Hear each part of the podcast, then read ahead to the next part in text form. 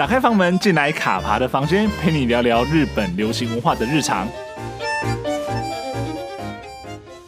欢迎来到卡爬的房间，大家好，我是卡爬。最近在 Netflix 上面上架的这一部改编自日本漫画作品的《经济之国的闯关者》，应该算是很出圈的一部作品。因为好久没有看到日剧有这样子，呃，在除了日剧粉丝之外，其实很多的，包括像是一些剧评，然后像一些可能并不是那么关注日剧的这些观众，其实都在在讨论这部戏的时候，那个讨论度其实都蛮高的。所以当时看到的时候就觉得有点压抑啊。但因为其实呃，这部作品当初在说要翻拍的时候，我自己是有点担心的，因为那个时候，因为自己是蛮喜欢这部作品，那个时候看过原作，那也知道说日本其实翻拍所谓的漫改的作品，很容易拍得非常的荒腔走板，然后甚至就是毁掉原作啊。所以那时候看到这样子的一个消息的时候，是还蛮蛮担心的。不过其实呃，在这次看到 Netflix 它呃八集上架第一季的这样的作品出来之后，诶，其实我那时候刚上架没多久，第一天还第二天吧。就其实就把八集看完，那真的是比我预期的好非常多，而且里面真的就是满满的钱的味道，真的很多的，不管说是特效啊，或者说一些动作场景，甚至一些设计，我都会觉得说，果然其实这种有这种国际大资本进来去协助拍摄的这样的状况，真的会改变到说，呃，有一些作品本来就是好的。作品文本，但是可能过去在日本的 呃电视台的制作规模或那种制作的想法的时候，可能会相对更限缩一点，所以导致说很多的作品其实并不是那么的被重视，或者说可能就是拍烂了。但是这一次真的是呃这样的《经济之国的闯关者》这部作品，从它不管说一开始的无人街头啊，或者说是无人涩谷街头，或者说纸醉金迷的海滩，那里面呈现出来的故事，当然说跟原作其实是有还是会有一些落差，但是。呃，看看的过程中其实很过瘾，然后也觉得说这部作品非常的拍得非常的精致啊，那所以也会期待说，接下来 Netflix 什么时候可以把第二季第二季拍出来哦？对，那在讲到这一部的时候，其实也这一部应该是也算是最近我自己蛮常推给朋友看，尤其是说如果他本来就有订 Netflix 的话，就会说，那你应该是要来看一下这一部作品，因为里面其实。应该说，我们刚刚讲到说像，呃，这样漫画改编啊，然后生存闯关或大逃杀的这样子一个元素凑在一起的作品，在日本其实并不少见啦。那甚至说，它可能是一个某种日剧的一些主主流的类型啦。但其实有时候真的是已经到了泛滥的的地步了。那如果拍烂的话，好像也不是那么的意外，就是啊。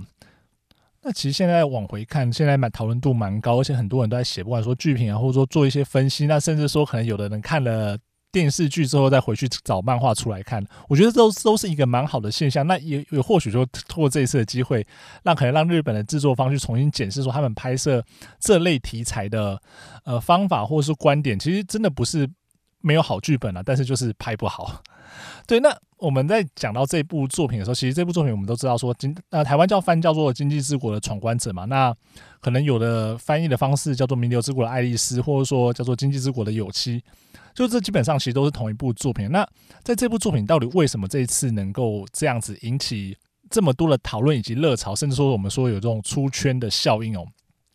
那我会觉得说，其实就跟现在的日本影视界其实已经成为一潭死水有很大的关系。其实这边讲说。一潭死水，并不是说真的是日本影视界好像没有推出什么好作品，而是说很容易陷入就是只满足于国内市场，那整个在拍摄的思考跟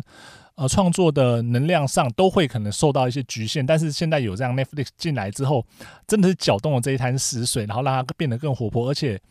这样子的过程中，其实不只是面对日本国内的。市场，那甚至说面对到了整个海外的市场，因为这部片其实在一百多多个国家都同步上架，所以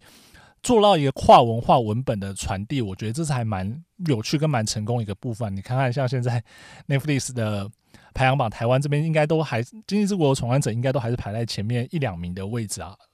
但那这边想跟大家稍微聊一下，就是说到底，呃，我们看到了说《经济之国的闯关者》，他为什么在这个时间点可以去有这样子爆炸性的讨论跟热潮，那我这边大概分成大概几个几个观点去跟大家稍微聊聊我的看法啦。首先，第一个当然是原作漫画的架构其实非常的完整哦，因为《金之国的闯关者》它的原作漫画，坦白说，我觉得是非常的好看。那个时候我是先看过了原作的漫画，后来 Netflix 宣布说要改拍之后，然后一直到今年年底的时候才看了，所以看了影剧版。所以在那个时候。就刚刚像刚刚讲的，其实一开始会觉得说，好像这种翻拍的可能会拍烂，那就会蛮担心的，因为其实它。原作里面的很多的游戏啊，或者说很多的那个角色的设定，其实是非常的细腻，而且这些角色他们可能在游戏的过程中，或者说在经济之国生存的过程中，他们的面对到一些生离死别的状况，那他们的想法其实都会有一些改变，包括像是我们看到那阿丽丝醉生梦死没有目标那种感觉，但是后来面对到同伴的死，然后就在结识了新的同伴，然后终于知道说要如何在这个地方活下去的那样子的。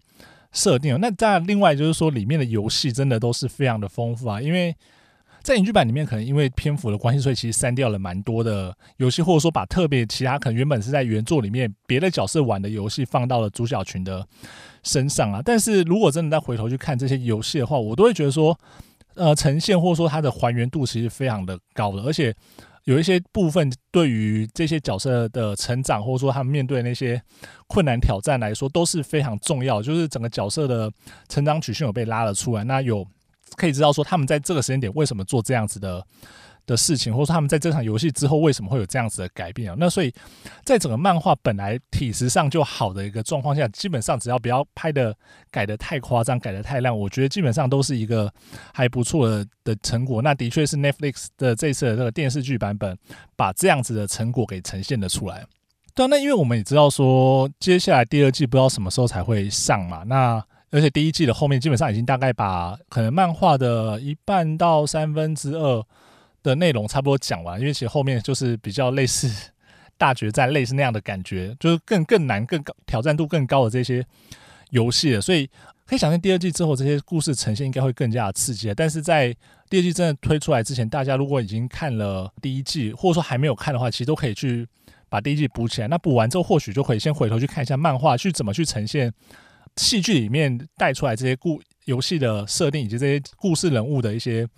设定哦，我觉得那都会是蛮有趣的对比。那看完了之后，可以再期待说，接下来比如说第二季之后要怎么去把剩下的故事讲完，那又会怎么去把第二季里面就是漫画后半段那些更惊心动魄的游戏把它呈现出来？我觉得那也都是接下来第二季蛮大的一个看点哦。对，那呃，除了说原作漫画的架构完整之外，我觉得另外一个很成功的地方就是演员的表现其实蛮出色的。那这边的话，我必须要讲的是。饰演主角有希的三崎贤哦，因为其实他以前就被人家叫做漫改小王子，那真的有很长一段时间，他都专门演那种漫改的作品。但是演漫改作品不是不好，可是他有有时候呈现出来就是演技一直都没有大幅度的进步。我觉得这件事情对他来讲可能是比较大的弱点，因为你演技不好的时候。就会被大家拿出来不断的批评跟指点。那如果你又不断的可能出道很久之后，你演技一直都没有进步的话，那大家就质疑你到底适不适合当一个演员嘛？那山崎贤的确是在可能前面蛮长一段时间都会面临到这样一个问题。那包括像我自己都会觉得说，他很早期那些作品真的都不是非常的好。我觉得就是没有那样子可以扛起那么大。压力或那么大责任的一个角色，可是他大概是在从从入网的时候开始，就会觉得说，哎，他的演技其实有慢慢的长出来，然后一直后来到了呃善良医生的。月久善良医生的时候，我就觉得说他的整个演技是有在蜕变，那有在大幅度的进步。那所以后来就其实是觉得说，那那在这样之后看他后后续的表现，那一直到说他现在扛起这个 Netflix 的作品，我就觉得说其实他应该是可以扛得住这样的角色。那的确是在戏剧呈现出来的效果都还是不错。当然他还有很多可以进步的地方，但是我觉得以一个这样的设定或这样的那个角色给他来演，其实算是还蛮适合，而且他应他也有把这这样的角色。做得很好。那另外一个就是饰演女主角的涂太凤嘛。那其实涂太凤她这个角色的样貌，就是我至少说她的呃外形，她可会跟漫画里面的样貌其实有点不太一样的。不过我觉得涂太凤也有把她的这个角色，就是宇佐木这个角色呈现出来。那包括像她，像她剧中会呈现很多她可能比较动作武打方面的能力哦。那也我们也知道说，其实涂太凤在戏外，她是一个平常就有在健身的。这个演员哦，所以其实让他放在这个角色，不管说他的动作戏啊，或者说他面对到一些角色的那种心境的挣扎，我觉得都已经诠释的不错啊。那的确是让人家有也耳目一新的感觉。那加上说他在剧中就是跟山崎贤饰演的有七就是这样的互动，那两个人如何在这样子一个 几乎是没有希望的世界去存活下去，然后也就只有彼此可以互相依赖的情况之下，我觉得这样的互动，然后让整个故事故事主线跟着他们两个人的剧情这样往前走，其实也算是蛮大的一个看点啊。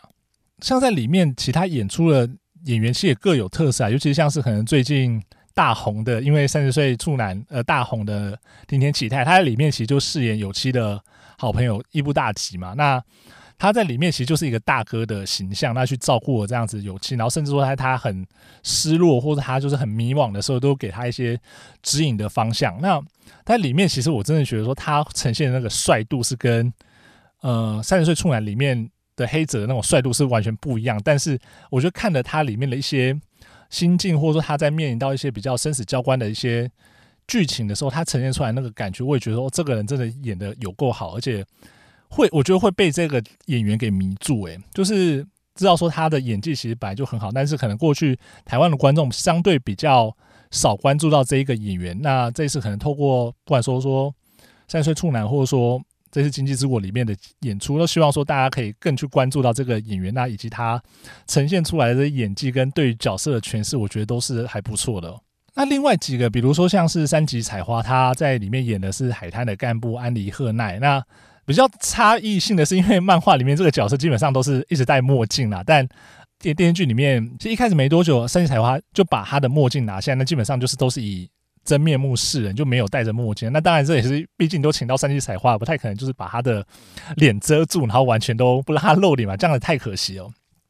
那另外也是，我觉得。呃，这次有非常大突破性演出的，就是也是一样饰演海滩干部的招比奈彩，那他演的角色是水激光。那一开始的时候会觉得说，这个角色其实好像没有太多的发挥的地方，那比较像是那种很小跟班。那他其实就是跟在巨屋俊太郎旁边嘛，那就村上虹郎演的这个角色旁边，然后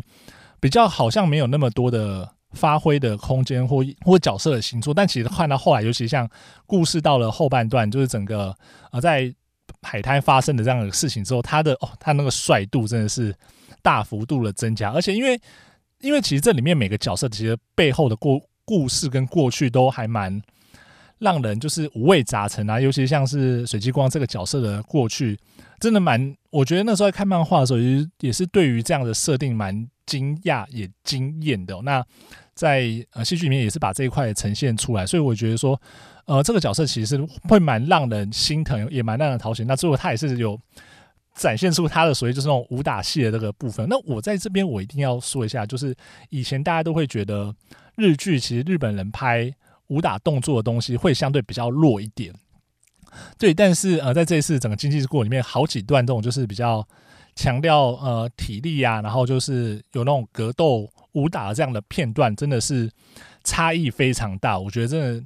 有有没有有人支持？有人有人投资？其实都差蛮多的哦。所以整个过程中，我就会觉得说，这部呃作品里面让我觉得还蛮看的蛮开心的。就是说，如果一个已经看过原著的人来说，至少他这样的整个呈现的方式，我觉得虽然说可能跟原著还是有点差异，但是。也不会差到太多，而且算是好看的一个戏剧作品，好看的一个商业作品这样子。那在里面另外一个我也想特别稍微讲的角色，就是呃，仲里伊莎饰演的加纳未来，他一样是海滩的干部，但是因为也是因为知道了这个角色后来的发展嘛，那就会知道说哦，原来找仲里伊莎演其实非常的适合。那有看过的人大概知道我在讲什么，那如果没看过的。诶，听众朋友，其实可以在看的时候可以特别注意这样的一个角色哦，那以及说他后来的一些发展。那另外一个，我觉得除了说不管说剧本好或演员好之外，另外一个非常大也非常重要的一个问题就是呃资本的挹注这件事情。那我们都知道，我们都会说钱不是万能啊，但是没有钱就是万万不能。尤其对现在的日本影视界来说，这其实很现实的呃状况。所以说，呃，经济之国它现在。他这一部之拍出来之后，他其实不不只是引来了所谓的闯关者哦，那背后夹带是 Netflix 这个银弹充足的投资者哦，所以他不管说在在金钱上的挹注啊，或者整个软硬体的接搭设，甚至说他就是呃整个行销到全世界一百多个国家这样的一个行销的手段，我觉得都是 Netflix 他这次用。经济之国的闯关者来做了一个非常完美的军火展演。日本的日本不是没有好的作品，日本不是没有好的文本，但是如果你没有搭配这样好的拍摄跟所谓宣传行销的方式的话，其实就会让这些作品被埋没掉。而且蛮有趣的是说，其实它里面很多场景，它不一定都是呃真实存在，它可能是搭设出来。那搭设出来那些场景也全部都是钱的味道。比如说，大家蛮常问的一个问题，就是说涩谷那个十字路口到底在哪里？是真的是封街去拍的吗？那其实不是，因为那一个涩谷那个摄影那个场景，其实它是在呃足利市的 Ashikaga Scramble City Studio 这一个呃片场去把它拍摄出来。那这里这个片场，它就专门。重现涩谷十字路口那个场景，那大概占地大概六千六百平方公尺啊，那里面其实大家就完美的还原了涩谷的整个车站附近，还有那个十字路口附近的一些景致哦，然后甚至说旁边还有很多的 key 板是方便大家做 CG 跟后制哦。那像这个场地呃租借的话，大概一天就是八十万日币。对，那如果你有其他的需求的话，还是钱还是要往上往上加，所以其实这都是非常多的钱钱钱钱钱堆出来的哦。那更不用说可能后续看到一些 CG 啊，或者说呃一些场地的租借，或者说一些拍摄的叙事的手法，我觉得那个不是说日本人做不到，而是说在 Netflix 的支持之下，这些事情做得更好。因为毕竟说拍出这部片，大多数还是原本日本的可能一些制作单位，但是可能有在这样子。更多的支持之下，他们可以更放胆去做很多的尝试。那以及说，呃，一些可能国外的技术进来了之后，大家可以去互相合作，然后把这部作品呈现出来。我另外一个我在看这部作品的时候，其实也会觉得说，哦，这个果然就是所以资本的魔力啊，资本的展现。那还有后续的整个行销到全世界、全球一起上线这件事情，这都是可能过去日本比较缺乏的东西，但是有了。Netflix 这样的资助之后，整个就把这一些可能不可能化为可能，所以它其实也是一种，也是一种资本的魔力啊。所以其实还蛮庆幸这部作品能够交 Netflix 手上来，就是它能够用这种比较好的方式去对待它。但我真的可以完全可以想象是，如果今天是一个日本的电视台，他把它拍成一部可能八集的一般的某一季的电视剧的时候，它的。场景设备，甚至说是一些铺陈，可能都会非常的相对更简陋，那就会让可能看，比如说原作的看过原作的读者会觉得说，好像呃，它又被毁毁掉了一个经典作品啊。那如果呃没有看过这部作品的人，可能也会这样呃，因为因此而错失了这样一个不好作品，或者说甚至对于这部作品有一些比较错误的一些看法或者是想法。呃，最后想跟大家大家稍微分享一下，就是因为在看这部作品的时候，因为我我自己非常喜欢胜利巡礼这件事情，所以其实，在看这部作品的时候，有稍微去哎 follow 一下，说这些，比如说里面几个经典的场景，大概是在是在哪里，然后是在什么地方去拍摄。那比如说一开始黑桃五的那个捉迷藏，它的那一场那个公寓呢，其实是在神户市神户电铁的北临兰台车站的旁边哦。对，那因为其实找不太到相关的资讯了，不过就是呃，还是可以用，比如说像 Google Map 这样的。呃，方式去看到说那个地方大概长得什么样子，然后网络上也大概有一些当地的一些照片可以去比对啊，所以就觉得说，哎，其实还蛮有趣的。那另外一个就是让人非常心痛的红心期的，就是《狼与羊》这个游戏哦。那游戏里面的那个背景是在新宿区，所以新宿区的植物园里面，但。实际的场景呢，其实是在大阪市鹤见区的鲜花竞放馆。对，那那个也算是一个蛮有名的景点啊。就是如果你去搜索鲜花竞放馆，其实可以看到它一些呃外观的图片啊，然后跟一些资讯。那再就是另外一个，我也觉得说应该是在应该在后半段占的蛮大戏份的、蛮重要的一个场景，就是海滩，就是大家在那边当做是乌托邦的那个海滩哦。那实际上呢，他原本一开始就觉得说，他是不是只是拍了一个外景，然后可能里面是饭店里面是用棚内搭了景的方式呈现，但其实不是哦，因为他的海滩这个地方，他是真的在一家呃饭店拍的。那这家饭店其实在滋贺县的大津市，这一家叫做皇家橡树温泉花园酒店哦。名草场皇家橡树温泉花园酒店了，对啊，那不过这一家饭店它大概呃在今年年初的时候还有营运啊，但是大概到今年年中的时候就是已经宣布暂停营业了，对，所以可能也是在因为可以暂停营业，然后所以就把这样的一个地方整栋旅馆。酒店租下来之后，在里面呃呈现出最后大概最后四集，就后半段就是在海滩的相关的这样剧情。那这一集都都不是重新搭设，就都是在里面拍的。所以我觉得这其实是蛮厉害的，就是你真的就租了一个一个饭店，然后就在里面把该在里面发生的故事全部发生。那就是如果是一般的电视剧，可能就是哦外景是饭店，然后里面的景就真的是在摄影棚或者说在哪里把它搭出来的。对啊，所以其实这一次呃，在看了整个《经济之国》的闯关者了之后，会觉得说里面很多的东西，其实对于日本现阶段的一些影视创作，其实都有蛮大的冲击跟挑战。那也期望说，如果真的有机会，大家看到，尤其日本制作上看到这样子的一个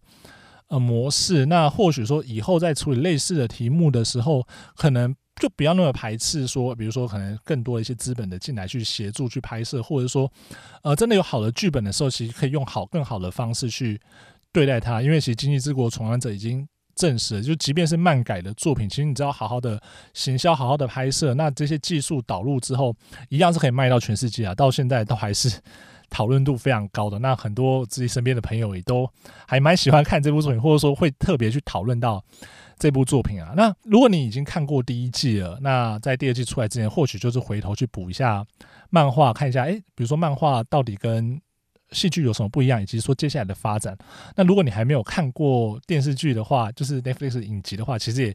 蛮欢迎，或者说真的要把握这样的机会去看一下这样的原创影集哦。今天就跟大家稍微分享一下我自己对于《经济之国》的闯关者的一些看法，那以及呃有点像推坑大家那。也希望说大家真的把握时间，赶快去看，好不好？那我们今天卡爬的房间房门之后的节目就到这里哦，大家拜拜。